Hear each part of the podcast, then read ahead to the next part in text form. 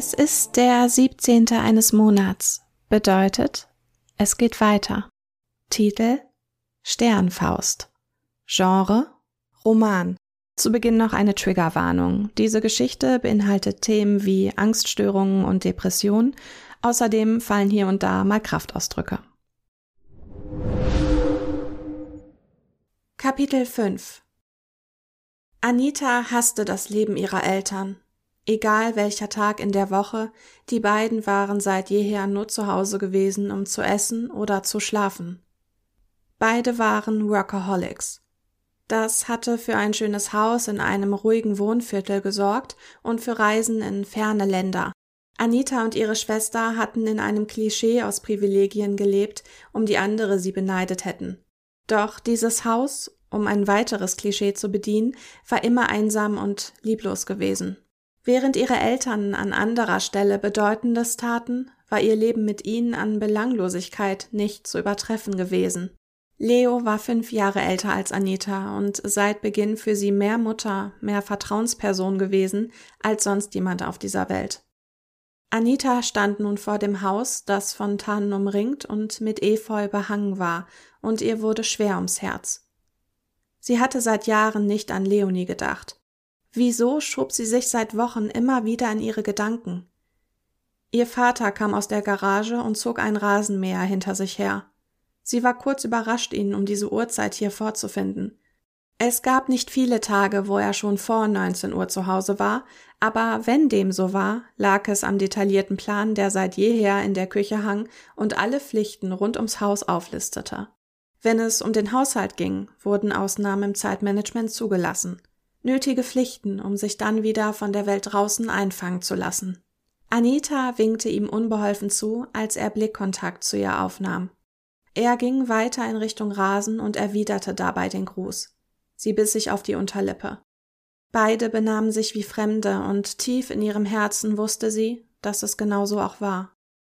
Anita hatte nach all den Jahren das Gefühl, dass die beiden ihr nie beigebracht hatten zu leben, und Luxus allein konnte diesen Fehler nicht gut machen. War kein ausreichender Ersatz gewesen. Sie wusste, wie unglaublich egoistisch und gemein diese Gedanken waren. Anitas Eltern hatten alles für sie getan. Sie hatten sich für sie aufgeopfert. Zumindest hatten sie es bei jedem Zusammensein immer wieder betont, dass sie all das nur für ihre Kinder aufbauten. Aber auch hier, jetzt im Nachhinein, fragte sich Anita, wer sie heute wäre, wenn es ihr finanziell nicht so leicht gemacht worden wäre. Dabei dachte sie nicht nur an die Eltern, auch an die Lehrer und Dozenten. Wenn sie irgendetwas in ihrem Leben aus eigener Kraft geschafft hätte ohne das Geld ihrer Eltern, ohne die Beziehung, die sie überall anders besser pflegten als zu Hause. Hätte sie dann jetzt das Gefühl, die restlichen Dinge verdient zu haben? Hätte sie jetzt mehr das Gefühl, jemand zu sein, der sie vermutlich war, aber einfach nicht sein durfte, wegen dem fehlenden Gefühl, diese Dinge so hart erarbeitet zu haben, wie es in ihrer Vorstellung angemessen gewesen wäre? Im Nachhinein konnte dies nicht mehr beantwortet werden. Sie wusste nur, dass sie sich weniger auf die Dinge hätte fokussieren sollen, die ihr zugeflogen waren, und mehr hätte für das leben sollen, wofür sie brannte. Aus Torheit hatte sie die falschen Dinge ruhen lassen. Stolz, auch wenn er im Grunde ihres Herzens nur geheuchelt und unecht war, war ihr zum Verhängnis geworden. Der Fluch, der seit sie denken konnte, auf ihrer Familie lastete. Stolz floss jedem ihrer Verwandten durch die Adern. Niemand bat laut um Hilfe. Wenn, bot man sie anderen an, nicht mehr und nicht weniger. Ansonsten zusehen, dass man gut alleine klarkam und sich bloß nicht über irgendwas beschweren. Dieses Rumgejammer, wie sie es dann gerne nannten, war für sie eine einzige Angriffsfläche, und sie redeten die Dinge so lange in Grund und Boden, bis eben doch alles gut war und man selbst schon davon überzeugt war, es allein in den Griff kriegen zu müssen. Doch irgendetwas hatte ihr dabei immer gefehlt. Und diesem etwas gab sie die Schuld daran, dass es nach dem Studium mit der Fotografenkarriere nicht geklappt hatte. Echter Stolz war nie aus ihr gewachsen. Sie konnte immer nur den Falschen anlegen. Doch wie eine Schlange streifte sie ihn stets von sich ab, weil er letztlich nicht zu ihr passte. Zwischenzeitlich war sie so kleinmütig, so schwach und angreifbar, dass nur ein Wort sie in die Knie zwingen konnte. Das hatte sie schon als Kind immer in die Defensive getrieben. Nur die Maske des Schweigens hatte sie vor Schlimmerem bewahrt. Familie, das waren Menschen, die auf sie herabsahen, über sie urteilten, jede Bewegung, jedes Wort auf die Goldwaage legten, selbst Leonie. Da blieb Anita lieber starr und lautlos. So war sie für den Ernstfall immer gewappnet.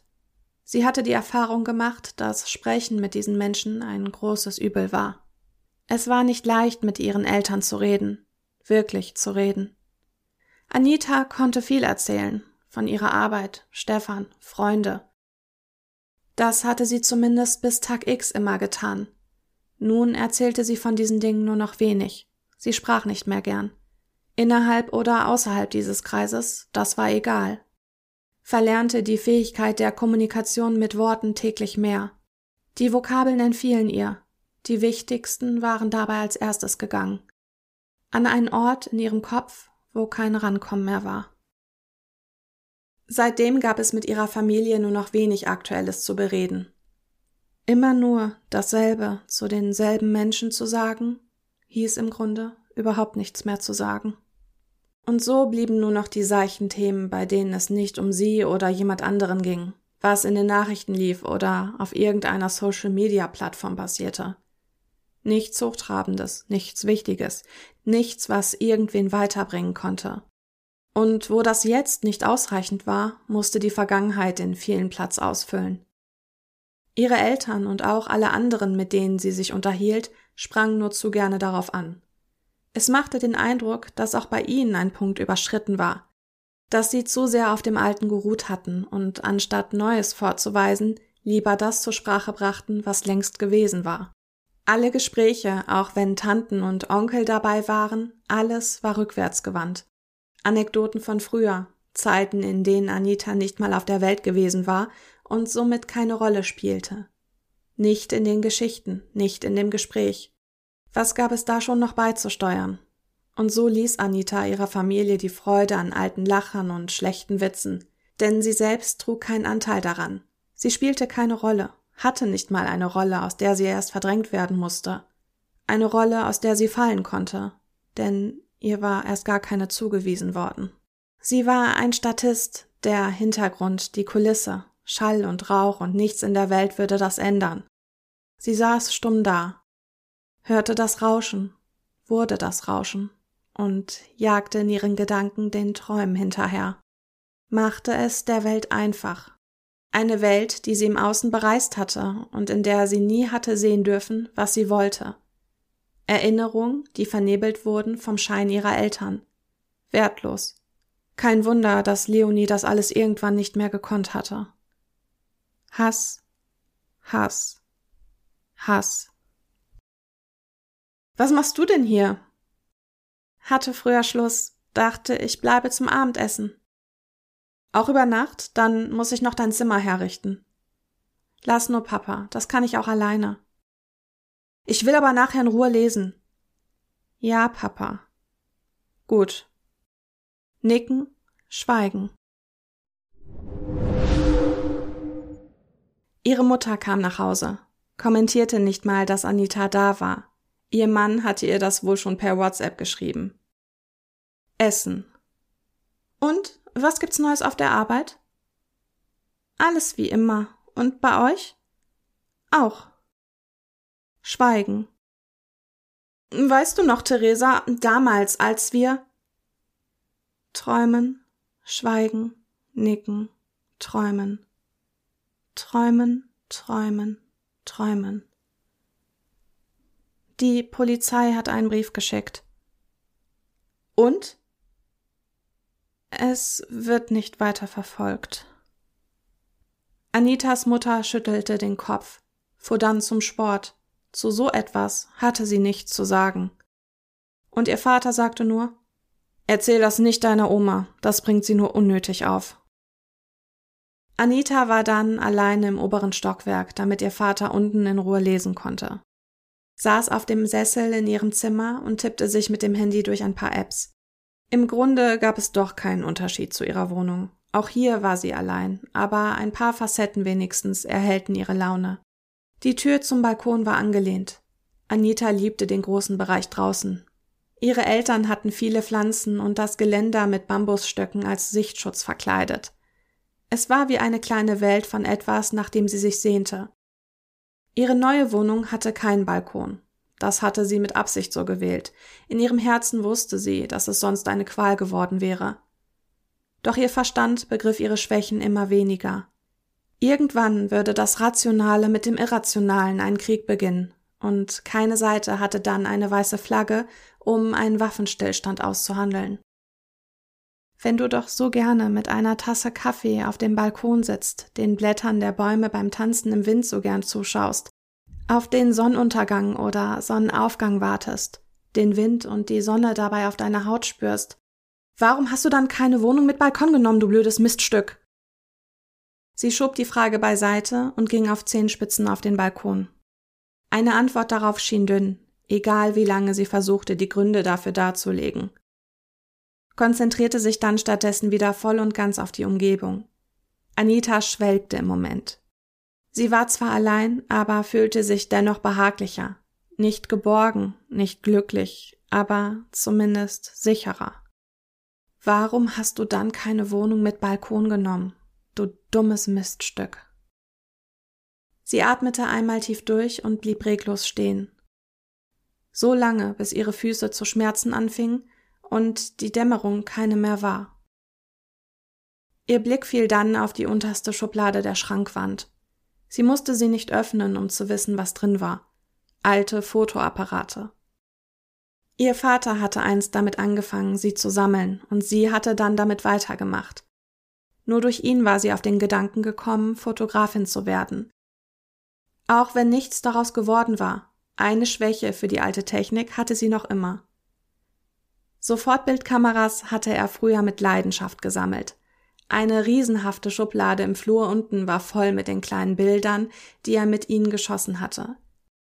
Anita hatte es immer geliebt, sich da durchzuwühlen und irgendwann angefangen, selbst Fotos beizulegen.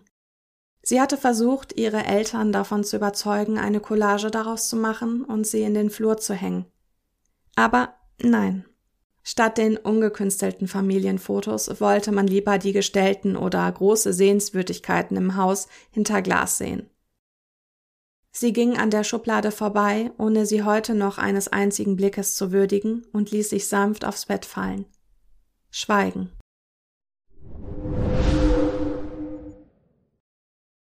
Keine Ahnung, wann sie eingenickt war, aber vermutlich hatte sie nicht lange geschlafen. Das Leuchten des Handy-Displays hatte sie in dieser noch frühen Nacht geweckt. Sie fürchtete, dass es wieder Stefan war, aber nein, weit gefehlt. Es waren ihre beiden besten Freunde. Sie hatten ihr eine Nachricht bei WhatsApp geschrieben, ob sie nicht Lust hätte, morgen mit ihnen einen Kaffee trinken zu gehen. Anita wurde unruhig. Ninas Kommentar spukte ihr noch immer durch den Kopf. Tat es seit dem ersten Tag im Krankenhaus nach Tag X. Sie hatte nicht genug Menschen im Leben, die ihr etwas bedeuteten. Konnte sie es sich da leisten, noch jemanden zu verstoßen? Jemand, den sie sogar wirklich mochte? Sie überlegte, ob ihr falscher Stolz einmal mehr zu einer falschen Entscheidung führen sollte. Schnell tippte sie eine Antwort, bevor sie es sich nochmal anders überlegen konnte. Vielleicht war ihre beste Freundin bereit, Geschehenes wieder gut zu machen. Und wenn Nina es nicht schaffte, wie sollte Anita das alles erst überwinden können?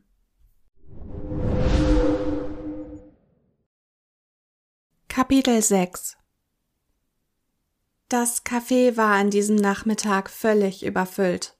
Sogar an der Theke war kein Platz mehr frei gewesen. In dem Moment, als sie eigentlich schon beschlossen hatten, wieder zu gehen, räumten zwei Frauen plötzlich einen der runden Tische im Zentrum des weitläufigen Raums. Keine gute Wahl. Eingefärcht zwischen lautstarken Senioren und noch lautstärkeren Ehepaaren sitzen zu müssen. Eine unglaubliche Geräuschkulisse aus Stimmen und Besteckklimpern schlug Anita entgegen. Die ersten Minuten hatte sie stark damit zu kämpfen, es in den hintersten Teil ihres Kopfes zu verbannen. Sie tat sich scheinbar immer schwerer damit, das alles in ihr Rauschen umzuwandeln. Obwohl sie gerade erst bestellt hatten, brach Anita schon jetzt der kalte Schweiß aus. Sie fühlte sich unwohl. Es waren zu viele Menschen, es war deutlich zu laut, und Nina und Felix hatten bisher kaum etwas zu ihr gesagt. Sie spürte, dass die beiden einen Weg suchten, mit dem zu beginnen, was sie Anita sagen wollten. Nach einer Entschuldigung sah es für sie nicht aus. In diesem Moment wünschte sie sich auf ihre Couch. Als die Waffeln kamen, stach jeder erstmal halbherzig mit dem Besteck auf seinem Teller herum. Anita wusste nicht, was dann plötzlich Felix dazu veranlasste, den Anfang zu machen. Aber er tat es und Anita bekam sofort einen Knoten im Hals. Wir machen uns Sorgen. Weshalb? Du weißt wieso, Anita. Nein, Nina, weiß ich nicht. Wir reden ja kaum noch. Wir wollten dir die Zeit geben. Stefan sagte. Stefan hat nichts mit euch zu tun. In Anita stieg plötzlich kalte Wut auf. Die drei redeten hinter ihrem Rücken über sie. Es waren doch ihre Freunde und nicht seine. Ich finde es schrecklich, wie es zwischen euch beiden läuft, sagte Felix. So ist es aber. Leider. Was soll ich denn tun? Lass dir helfen. Schweigen. Hast du noch mal darüber nachgedacht, bei dem Psychologen anzurufen? Die von der Polizei meinten doch, ich will darüber nicht sprechen. Und ich glaube, das ist der Grund, warum es dir so schlecht geht. so schlecht? Mir ging es nie gut, auch vor der Sache nicht. Vielleicht nicht, aber davor warst du zumindest kein Geist. Wir vermissen dich. Schweigen. Erstmal.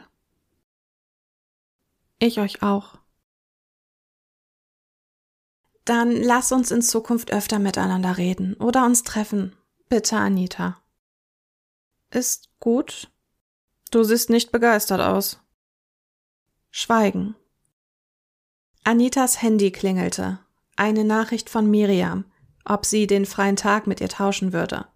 So würde Anita morgen noch einen Tag frei haben. Sie erinnerte sich nicht mal mehr daran, wann sie das letzte Mal zwei Tage hintereinander frei gehabt hatte. Also stimmte sie schnell mit einem Klar zu. Alles in Ordnung? Schweigen.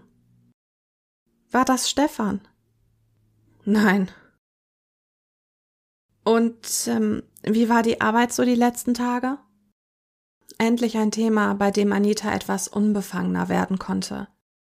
Die Arbeit war das einzige in ihrem Leben, was noch normal war, etwas, das nichts mit Tag X zu tun hatte.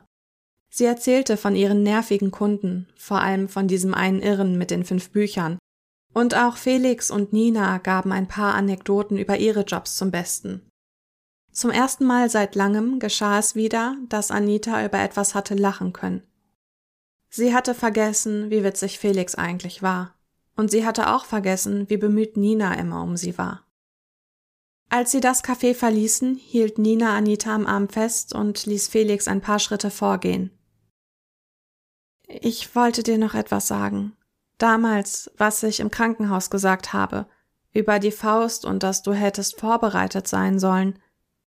Du wolltest helfen. Nein, ich war unsensibel und in dem Moment war es sowas von daneben gewesen. Ich wollte dir keine Vorwürfe machen. Es tut mir leid. Vergiss, was ich gesagt habe. Ja? Ich weiß nicht, das kann ich nicht, aber es ist schon in Ordnung. Endlich konnte Anita jemandem verzeihen, wenn schon nicht sich selbst, dann wenigstens wem anders. Und wenn ihr Herz einmal dazu bereit war, wurde sie in den Dingen so großzügig, als hätte es nie ein Problem gegeben. Die Sache mit der Faust klang ganz gut. Vielleicht brauche ich das nochmal. Irgendwann. Oh, okay. Schön. Wie gesagt, wenn du reden willst, selbst wenn du nur sagen willst, was dich nervt, dann beim nächsten Treffen. Das fände ich echt schön. Nina? Ja? Fragt bitte nicht mehr nach Stefan. In Ordnung.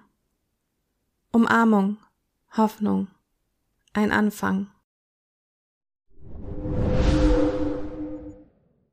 Dies war nun eine von meinen Geschichten. Lebt ihr nun weiter die euren und vergesst dabei nicht, sie so zu schreiben, wie ihr es auch wirklich möchtet. Und wenn euch was nicht passt, streicht es durch, schreibt es neu.